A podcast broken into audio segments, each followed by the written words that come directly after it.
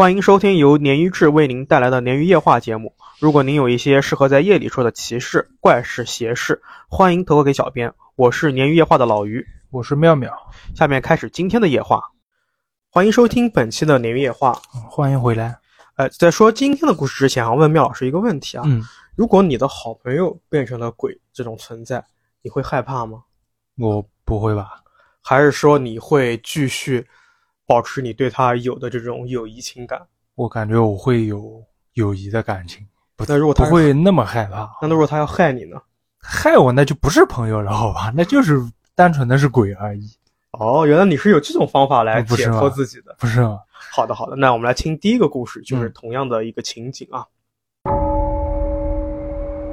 那今天的这个故事呢，来自于我们的网易云鱼友样样子的样，哇哦的哦啊。下面我们称他为小样。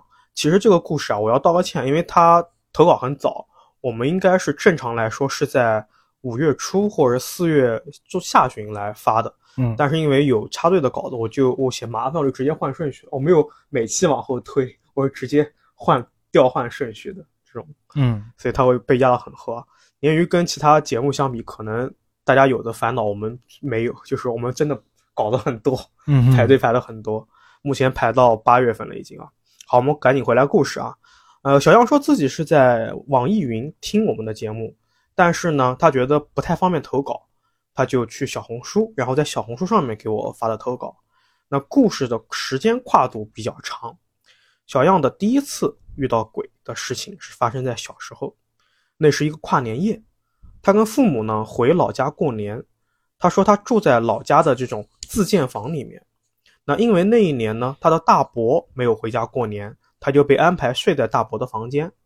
小杨这里补充说，大伯子屋子呢是一个两层小楼，带着院子，就是那种典型的农家自建小二楼。嗯，卧室是在一楼。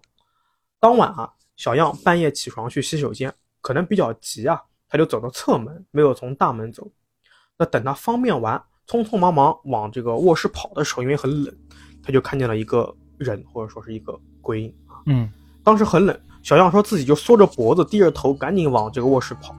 他余光先是看到了一双白色的板鞋，黑色的运动裤，他就下意识的抬起头，就看到了一个面容狰狞、长发的男鬼。小样肯定说啊，这个我面前站的肯定是鬼，不是人，因为他没有影子，而且他的上半身除了头以外，有一种模糊感。嗯。就是还挺有画面感的，他给我形容。是的，小样说自己被吓到肝胆欲裂，就赶紧跑回房间，躲在被子里面瑟瑟发抖。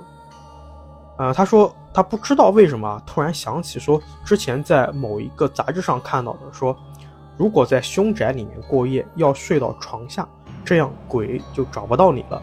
所以他就有样学样的，不是沾了鬼的地方吗？对，他就躲着，拿着被子躲到了这个。床下面过夜，其实这个有点，怎么讲，有点武断啊。他为什么觉得这是凶宅呢？是吧？啊，当然我还没，我也没有问他。其实这个时候我想到了还有一个很传统的故事，好像很多的这个男生跟女生讲这个诡异故事，用这个故事作为引子，就是什么，呃，一个鬼是跳楼死的，然后你躲在床下被他吓死了。你听过这个故事吗？没有。我简单讲一下啊，就是一个男一个渣男，他把女朋友劈腿了，然后他女朋友就穿了红衣跳楼自杀了。嗯，然后渣男很害怕嘛，因为穿红衣嘛，他也有这方面的那种忌讳。嗯，他就跑去找找人问，正好碰到了有道行的道士。道士说呢，因为你女朋友是含冤而死，他肯定来找你头七的时候。嗯，你这样，你头七晚上这一天呢，你把头发和你日常穿的衣服放在床上，这样呢，你女朋友就会。把你的这个衣服带走，那你人就没事了，你就躲在床底下。哦，我知道了，我知道了，你知道了吧？啊，就是那个女朋友就用头倒立给跳出来的嘛，然后正好发现他。对，对，所以我我建议大家啊，如果说你们遇到这些特殊事情，千万不要躲床底下，床底下太吓人了。对，不要学小样啊。OK，我们再回到故事啊，那时间呢就跨越到了小样二年级的时候。当时他坐在教室最后一排，一个靠近门的位置。有一天上课时候呢，小杨就觉得背后嗖嗖发冷，啊，不对劲。开始他还没有多想，然后他说自己不由自主的用一种很诡异的姿势转身往不应该转身要转头往后看，他就看见一个小女孩背对着自己，这就很恐怖了。你想上课大家都面对黑板，是啊，你再转头看后面，有人背对着你，嗯那不等于他是面朝着教室的末尾吗？嗯啊小样形容说呢，这个小女孩是皮肤黑黑的，从背影看呢，有点像村子里面小孩，但她肯定不是他们村的人，因为这个小女孩她身上穿着一件毛茸茸的这个鹅黄色的开衫毛衣。小样说自己村里面是没有人穿这种衣服的。当小样看到小女孩的时候，这个小女孩也慢慢转过头，恶狠狠地盯着小杨。小杨说这个时候啊，吓到心脏都不跳了。他说：“这个女孩啊，或者说也可以说是女鬼了，虽然是小孩子身形和模样，但是那张脸啊，没错，就是当年在大伯家里看到的长发男鬼的脸。嗯，不是女孩吗？对，但她的脸是和那个长发男鬼的脸是一样的嗯啊。小样，呃，我在这个里面我给他一个封了一个中国好学生的这个称号啊，因为他第一反应是赶紧转身趴在桌上继续听课。如果是你的话，你可能跑了吧？对对呀、他这个时候本能反应，对，就正常人也会跑啊。他这个时候呢很害怕，但是他又要听课，他就用一种很难受的姿势半伏在桌子上面听课。结果就是小样整堂课再也不敢回头了，一直到下课要赶紧跑回家了。啊，故事是就是故事到这里呢，目前都是小样给我说的。他说，虽然已经发生了两件特别恐怖的事情，但是他不知道自己为什么从来是没有给家人或者是给身边的朋友说过这个事儿。嗯小杨还补充说，说这个故事一开始的时候，他提到自己用一种很诡异的姿势回头，他说不是这个姿势很怪很奇怪，而是他回头的过程就像被按了慢放键一样，这种很慢很慢的回头，而且他感觉自己控制不了身体，就是不由自主的慢慢慢慢的回头。嗯 OK，那第三个时间呢，就是一晃啊，时间又很快，到了小杨高中时候了。那这个灵异事件就是发生在他的高中时期。他说呢，高中时候啊，班上有一个女孩子和小样是同宿舍的这个舍友，特别可爱，所以他自己有一种类似于母爱泛滥的感觉对这个女孩。那他们全寝室呢都称这个女孩叫小螃蟹啊，一个昵称。那好景不长，高中毕业那年呢，小样和小螃蟹虽然考进了同一所大学，但是小螃蟹家里面的人啊有点重男轻女，就不给他上学，嗯让他去广西打工啊。然后我这边跟他聊了一下，小样说自己是江苏的，所以这种重男轻女真的要不了啊，哎，真的是没得说。然后那年暑假呢，小样呃小小螃蟹啊，因为这个上学的事情就跟家里面人大吵一架，那还是没办法，家里面还是不给他上大学，他就离家出走了，住在了闺蜜打工的这个宿舍里面。可能就是因为家里面的这种重男轻女啊和不理解，小螃蟹在那间宿舍里面啊服药自杀了。我靠，特别可惜啊！哎，这个事情真的是，呃，一想就要捏拳。我跟你讲，嗯小样说期间呢，他自己一直给这个小螃蟹发信息啊，问他说啊你怎么样啦？家人后来有没有同意你去上学啊？但是小螃蟹一直没有回复。他跑去问那个闺蜜，才知道小螃蟹已经自杀的这个噩耗。小样说当时自己完全懵逼了，过了很久很久才缓过来。那时间继续往前走，小样到了大学的时候，就再次碰到了灵异，就是跟小螃蟹有关的。嗯小样他自己喜欢熬夜嘛，军训刚结束那几天呢，舍友们都早早的入睡了，那他就抱着这个手机刷小说，啊，这边看小说刷手机，看了不知多久啊，他就犯困了，他就决定啊睡觉了，他就把手机放下，准备去睡觉。就在睡眼惺忪之际啊，他突然感觉到浑身一麻，然后他的这个主视角就变成了第三视角，他就看到小螃蟹死的姿势跟他现在睡觉的姿势重合了，而且他看到床上面的小螃蟹或者是他自己，就是他的身体扭过头来，就是一百八十度的扭头，嗯然后脸是灰白灰白的。但他这个时候他说他不是害怕，他是泪流满面，然后他就不停地喊着小螃蟹的名字，但是这个躺在床上一百八十度扭头的这个小螃蟹就是一点都没有反应，然后其他舍友也没有反应，在这个时候呢，他感觉到泪水浸湿了整个枕头，然后他就后面就没有意识了。那故事到这边就结束了。嗯，其实最后我想的应该是他泪水浸湿整个枕头之后，他就意识就回归到自己身体里了，是。然后他就因为可能过于疲惫之类的就睡着了。第三个故事很难受啊，听的。是的，还是蛮感人的。对，但是他那个前两个故事就真的是我感觉是那个他在小时候在嗯这个家里面看到的那个面目狰狞的男鬼，嗯一，直跟着他。然后弄到那个女孩身上了，是吧？那女倒孩倒没有路，倒没有到小螃蟹身上，只是一直不是。我说第二个那个啊教室里面那个女孩，对我甚至有有觉得，可能那个女孩她不是同学，她就是一个以鬼魂形式出现的一个。呃不是有个怪谈，就是、嗯就是比如说一群人就莫名其妙多了一个人那种啊感觉吧，对对对对是吧？是的是的有点那种感觉。包括四角游戏也是这种嗯感觉。对，可所以最后能可能教室里面其他人根本也嗯看不到，只有他自己能看到。是的，一般这种我觉得一般这种针对于特定人的这种情境是这样子的。OK，那最后呢，我们还是祝小样平安顺遂。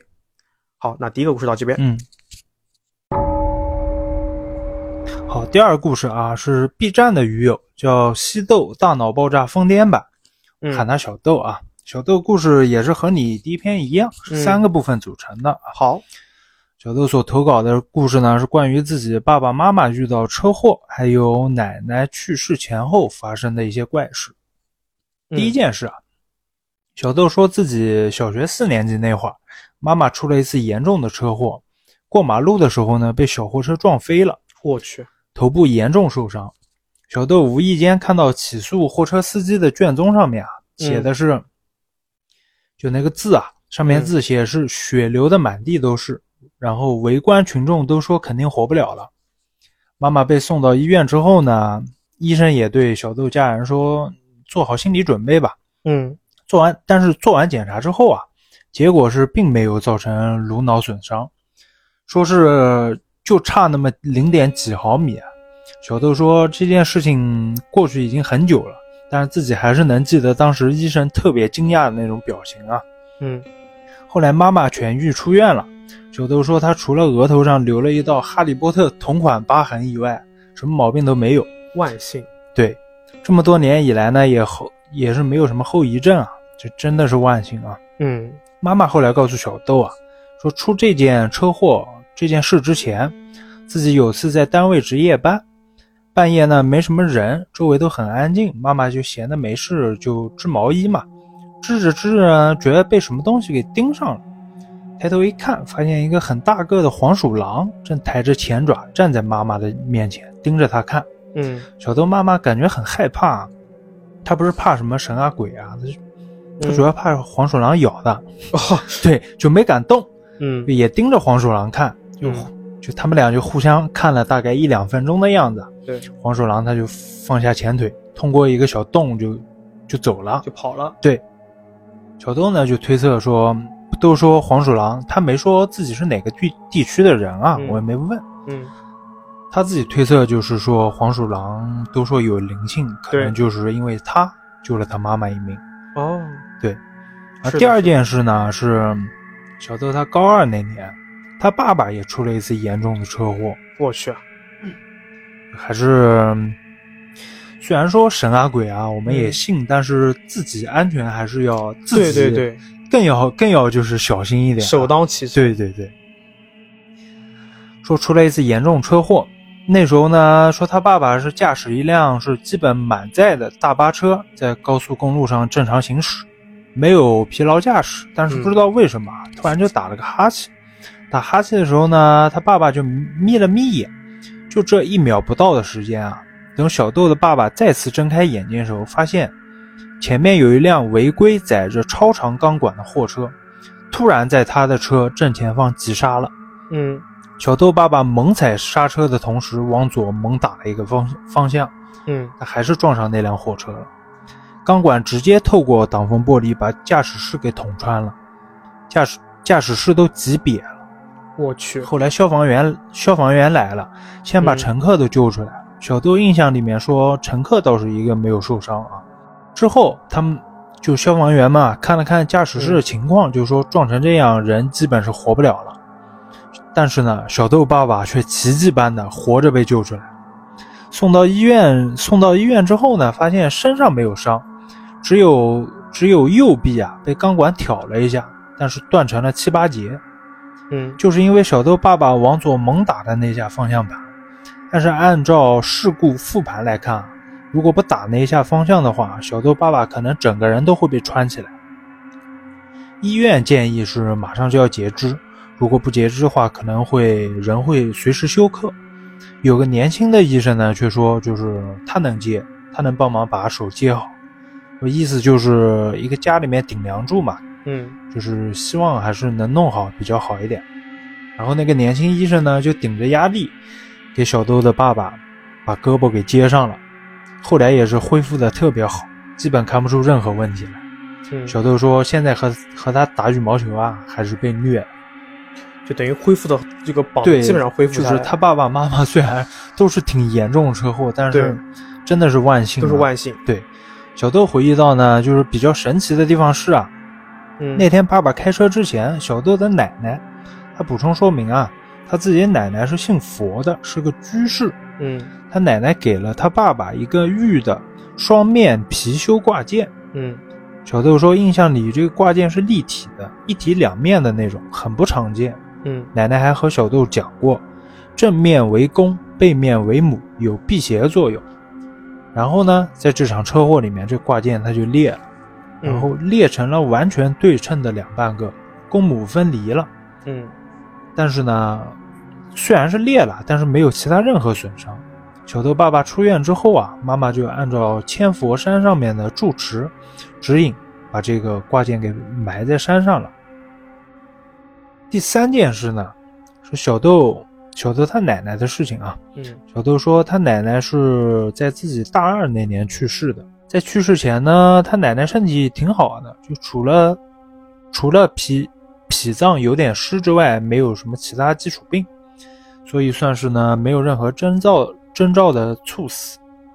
嗯，在奶奶去世的前一天晚上啊，小豆和爸妈在客厅收拾东西，好久没有出过自己房门。奶奶突然来到客厅门口，就一言不发的盯着小豆他们。爸爸让他呢早点睡，他说我就想看看你们。小豆爸爸说明天又不是不能看，很晚了，你赶紧回去睡吧。就有预兆的这种感觉。对，好像是人人之将死有这种感觉。对对对。是之前挺多这种例子，对对，嗯，然后奶奶呢就依依不舍的回房间里面了。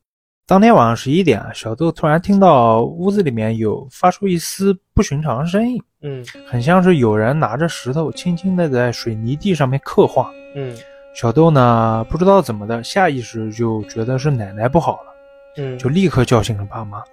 小豆爸爸闯进奶奶卧室，发现她已经是面色青紫。气只进不出，就立刻打了幺二零。嗯，幺二零很快啊，大概三分钟左右就到了。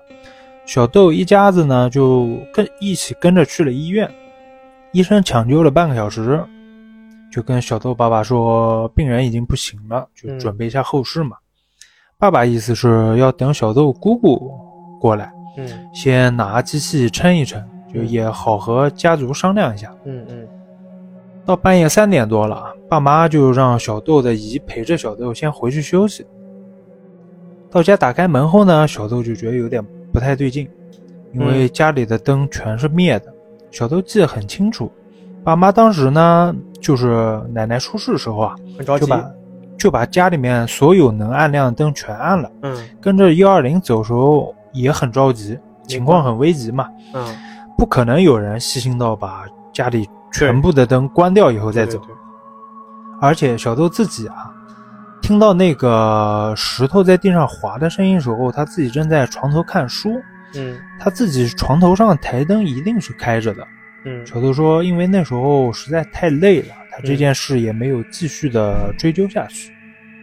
啊，就那其实后来奶奶也就是在这个医院就走。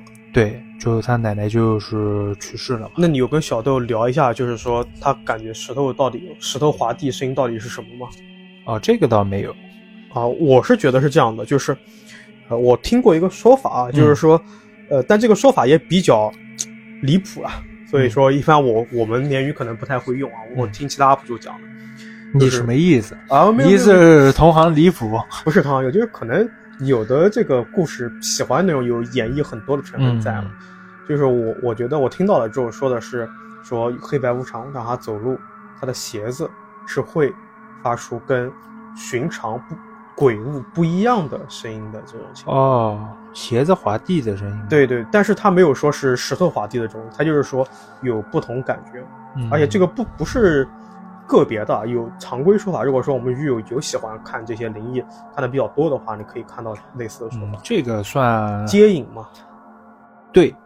这个我还是问一下问一下小豆吧好的，好的。看看他是不是有什么新的想法什么的。而且我听到第一段的时候，就是那个黄大仙的时候，嗯我就在脑补，万一你做鲶鱼做多了，哪天啊，你在回家路上，你小区这些野生动物又多，突然有一个对啊，大仙站起来，我小小区以前，现在不怎么看到，以前小时候经常看黄鼠狼，就习以为常了，就已经。哦我跟你相反，嗯我好像在早期的节目里面我说过，做鲶鱼之前，我三十多年的人生就看过一两次，但嗯做一年鱼之后，我连续看到好几次我是小时候经常看，现在现在没有，现在只有野猫。啊。但是嗯你想，你要是碰到个黄鼠狼，你光看到不怕它万一到你面前站起来对你说，呃，妙妙，你看我像神仙吗？那不是像那个就是站着那种嚎叫的那个老鼠那个表情包一样，呃，是是，就是那种。对吧？但是传统的说法，灵异偏灵异的说法就是说，他问你，你看我像神仙吗？你答错了可就惨，应该答什么？应该不答，应该不答，应该不答。就答是和不是都不行是吗？你要说不是，你就破了他道行了，他嗯可能几百年都白修了，那他啊肯定要搞得你家破人亡。嗯但你要答像，那理论上好像在我们的常规认知里面，包括有很多 UP 主他会讲说，你答相就成全了他，他可能会回恩于你。嗯，但是在东北萨满文化里面说，如果说你答相，他也会搞你，那就不理他呗。对，就不理他。行，小知识啊。啊小知识。然后哎，还有最后一点就是在天津的，就是这种北方纯北方，不是东北方，嗯。这个文化习俗里面说，如果你开公司，你的公司前台或者你公司里面跑进来一个黄鼠狼，你的公司就要发，哦，这个我听过，是吧？对，这个我听过。赶紧嗯搞一搞，搞只黄鼠狼来。OK OK 好好，这个故事到这边。OK。好，今天的第三个故事呢，来自于我们的小宇宙的鱼友鹏鹏的投稿啊。鹏鹏最早他是一个评论投稿，那非常简单，就两句话，然后我就直接加了他这个好友，然后又加了微信细聊，我才明白这件事其实非常诡异跟恐怖。嗯啊鹏鹏说自己呢，啊，鹏鹏是个女孩子啊，是个钓鱼爱好者啊，肯定不多，好像钓鱼的大部分都是男性为对，主。钓鱼佬嘛。对对对，但是和大家想的不一样啊，他这个圈子里面啊虽然说就是女性的钓友不多，但是水平、技术什么的也很厉害。嗯鹏鹏说自己刚开始的时候呢，就刚接触钓鱼的时候啊，跟大家一样，是去一些承包的鱼塘里面钓，但时间钓久了就会觉得无聊，嗯就不拘泥在鱼塘里面了。他甚至会觉得在鱼塘钓鱼很无聊，就研究起了野钓。打野去是吧？对，因为野鱼塘钓鱼可能就是比较好钓嘛，它嗯就是半亩方塘这么多水，这么多鱼，你只要坐哪儿，你肯定有鱼上钩的那种，啊只要它的鱼的密度够大，对吧？最近好像嗯钓鱼钓鱼佬很很火嘛，对吧？我感觉一直很火，就是就是赛博迷路嘛。哦，我我 get 的不是这个，我就是嗯说人到中年，慢慢对异性丧失兴趣。是就是最近就会在无关的视频下面，嗯就是有人晒自己钓的鱼什么，嗯，呃，对啊，也就二十几斤什么什么，哦没什么是这种。我懂你意思。赛博麋鹿嘛。你想，你讲到这个，我马上想到鹏鹏给我说的啊。嗯呃，鹏鹏他除了投稿以外，也给我说了很多他们野钓圈子里面非常有有趣的事情啊，嗯不光是灵异事件。所以我看得出来啊，通过我跟他聊天看出来，他们这个圈子啊非常的专业，而且有很多规则或者说是禁忌啊。比方说，他跟我强调最多的一个事情叫做“死于正口，收竿就走”，你听过没有？没有。这就是你刚才讲的让我想到的。嗯一般的说法就是啊，就是字面解释，我就不多解释了。但是鹏鹏给我说了两个不一样的独特的说法，因为这句话“死于正口，收竿就走”也是很多呃雷音阿婆这些人会讲的啊，这些我们的、呃这个怎么讲行业同行啊，我们的友台会讲的，所以我就不解释常规说法了。鹏鹏说法是还有说法，就是说你如果夜晚独自垂钓，钓了很多鱼上来，然后口又多又正啊，这句话我是没理解啊，就可能是指这个就是这个鱼就比较健康吧。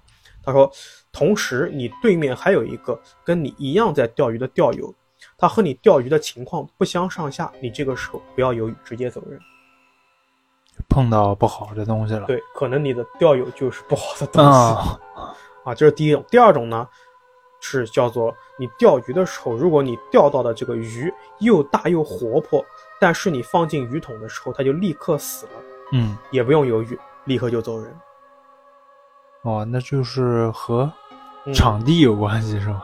我不知道具体是场地还是什么，但是反正他们这个圈子里面的这种类似的禁忌还是挺多的啊，哦很讲究，就是给我感觉就是因为有这种禁忌在，这个事情就会变得比较正，就怎么讲，不能说正式吧，就是比较呃专业，嗯然，后就因为他常在河边走嘛。吧对对对，在意一点。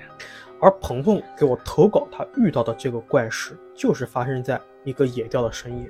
嗯啊，鹏鹏说，很多鱼都是深夜里面比较容易钓，可能一方面是跟它们的习性有关系，另外一方面呢，可能是就是夜晚的时候人少，不太会吵到鱼。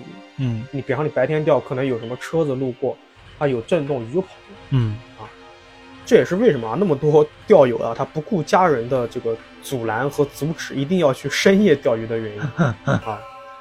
那钓友圈有个情况就是，如果说有一个人他发现了一个新的鱼很多的一个野钓的地点，就会在群里面分享给大家。然后这个时候呢，大家就会相约啊，在这个地方进行一次野钓。这可能是鹏鹏他们的圈子里面的方式吧。嗯总之呢，就是他们很少会出现独自一个人去钓鱼的情况。然后那天呢，故事发生那天啊，鹏鹏和几个鱼友啊来到了这个一个比较陌生的水域进行野钓。鹏鹏说自己呢和鱼友稍微分散开之后啊，就开始进行打窝之类的操作了。这个我不太懂啊，不太懂，就是大概好像就是往水里面扔一些鱼食，先把鱼吸引过来，叫打窝。总之也很专业，而且有很多方法。就是有表情包把你扔下去打窝。哦，可能就是这种嗯啊。呃，总之就是一通操作之后啊，他才开始下饵钓鱼。嗯那前前后后一个多小时过去了，鹏鹏开始正常等待鱼上钩的这个时候呢，突然他听到了一阵婴儿的哭声。但是让他头皮发麻的是啊，这个哭声不是从别处传来的，是从是从他下竿的水里面传来的。嗯鹏鹏说自己越听越觉得这个哭声就是在水底里面，他的头皮越来越发麻。正当他想招呼同行的这个鱼友来看看到底是什么情况的时候，他发现所有的人都不见了，啊就是来的人都没了，唯独在二十米开外的河岸对面，隐隐约约好像有几个人影。嗯鹏鹏说自己从来都是谨小慎微的人，所以他当机立断收杆走人，一直等他开车回家，他才敢拿出手机。没想到他就看到群里面说说，大家都说哎我们钓的好好的，怎么鹏鹏不见了？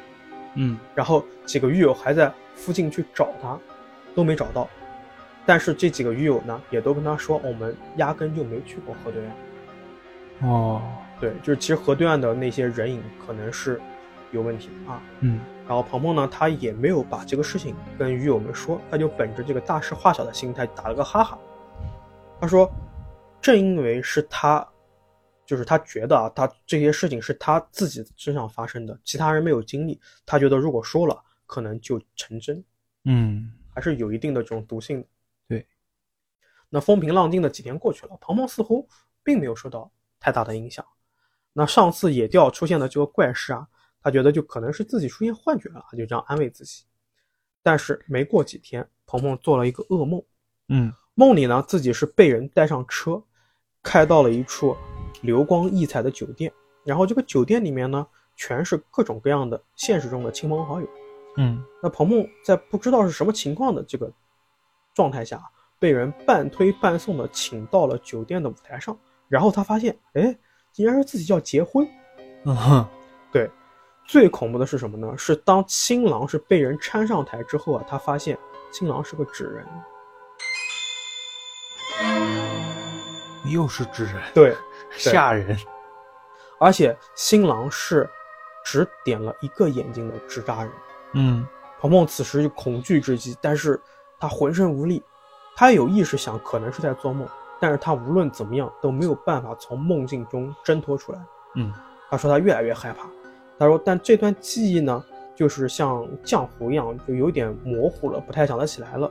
他最后就记得啊，自己似乎是被人压着，要跟这个纸人成亲，而在另外一旁边的人就是压着自己的这个人啊，又给他递上来一个襁褓，襁褓里面传来一阵一阵的婴儿的啼哭声，就跟当时野钓在水底里面听到的那个啼哭声是一模一样的。哦，然后鹏鹏就被压着接过这个襁褓，还没有等他有什么反应，他就发现襁褓里的这个哭闹的孩子也是一个纸人。他说他记不得这个孩子长什么样，但是就是记得是眼睛是血红血红的。嗯，可能就是因为梦到这里的时候太恐怖了，他就惊醒了。鹏鹏醒来之后呢，发现自己是大汗淋漓的躺在床上，然后他就去求了各种各样的护身符，会求了各种开光的东西，然后把它全部挂在家里面，发到车上面，然后自己放在手机挂件上面，并且他自此之后再也没有去野钓过了。所以我跟跟他聊天的时候，我还说了一下，我说如果你醒来，你发现自己不是在床上，而是在当时野钓的湖边，你可能会更肯定。还还没醒，还没醒，对，还有一层梦。就吓，真的要吓到怎么样？对吧？你们是故意的吗？为什么总投纸人？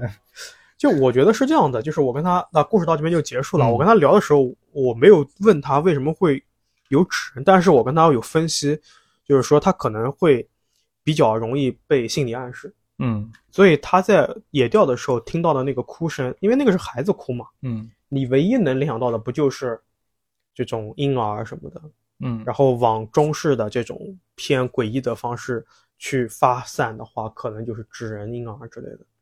所以我是安慰鹏鹏我说，你可以不要太太当真，可能就是你心理心理暗示，是而而且你潜意识里面，比方说你家门口有一个那种丧葬用品店，嗯。你路过的时候看见他正好在扎纸人，你当时可能都没有印象，但是他就记变成潜意识在你脑海里面了，你知道我为什么那么抵触纸人吗？因为你遇到过。呃，不是，就是如果你们 嗯，投纸人的那个，我就得做封面，我就得去看纸人这些哦图片，你知道吧？我以为你问我原因呢。所以我比较抵触纸人。我我本身我也挺怕这种就是类人的东西嘛，就是怖谷效应嘛。对，那你为什么会恐怖谷效应？你你毕竟是个雕塑专业啊，我也不雕人。这是雕塑专业不是雕人是一个是你光光光从大学那点知识雕人嗯真的不够啊，一般都是做浮雕那种啊。浮雕是有浮雕就是一个平面的那种，我知道上上面刻的那种。那如果在浮雕上你做个人脸，你会害怕？那倒不会害怕，不会害怕。那，你果然有点奇怪。对啊，纸人太吓人了，这东西是的，是的。苍白的脸，那如果是你丢，哎，那你会怕外国的纸人还是呃，就外国的雕 雕像的人还是中式的？都怕。外国不就是洋娃娃、木偶那些比比中国要有名一点吗？哦中国就是纸人那种有我想到的是那个雕塑里面的什么呃莎士比亚呀、啊，那个牛顿啊那个这种脸那个不会怕，那是叫什么啊？纯人像。先哲那是哦，对对对，先哲怎么会怕呢？用词恰当啊。对，嗯哦，你说到这个用词恰当，我突然想到，之前咱们做一些节目，里面确实可能我，因为我们的节目很多是我跟妙老师在做节目发散，比方说我们现在聊的这些都是发散，对呀，没有稿子没稿子的。所以有的时候会讲错话。对啊但是请大家怎么讲呢？嗯，对我们宽容一些，不要过于较真。，是，还有一个必须要讲的点就是领土问题啊，对对对对对，对吧？想就就对吧？对因为我们有些是在台湾或者香港论坛上面找的，对对可能有时候忘记加了“中国”两个字，或者是不代表我们在分裂祖国，对好吧？对对，是的，还有中国台湾，中国香港，还有一期节目，就近期的某一期，然后我讲抗日战争讲成中日战争了，然后我当时我还没 get 过来，我说嗯抗日和中日有没有区别吧？但是后来我反应过来，他们讲的这个点了，嗯，对吧？就是抗日是等于说我们打打败侵略者嘛，对，然后中中日可能就是互相的什么双方对对对对互相打那种是吧大家？记得一点，我跟缪老师是南京人啊，这种东西我们应该比很多人都要对，奋我们是冲在前再讲线我们就要急了，我们冲到前线我，们就要急了。缪老师就要烧日本车去了。嗯好的好的，不跟大家多开玩笑了。对对对，那今天的故事就到这边。那跟之前一样啊，如果说你有什么奇事、怪事、邪事，欢迎投稿给鲶鱼，任何一个可以联系到我们的平台都可以发来投稿。与此同时，有一个放在最后的一个小消息，下一期可能放在第一页，就是我们小红书上面有一个店铺啊要上线了，会有一些周边产品的一些售卖，大家可以看一看。喜不喜欢另说，可以看一看。欢迎过来看一看，对对对对对。玩一玩。OK，那到这边，拜拜。嗯，拜拜。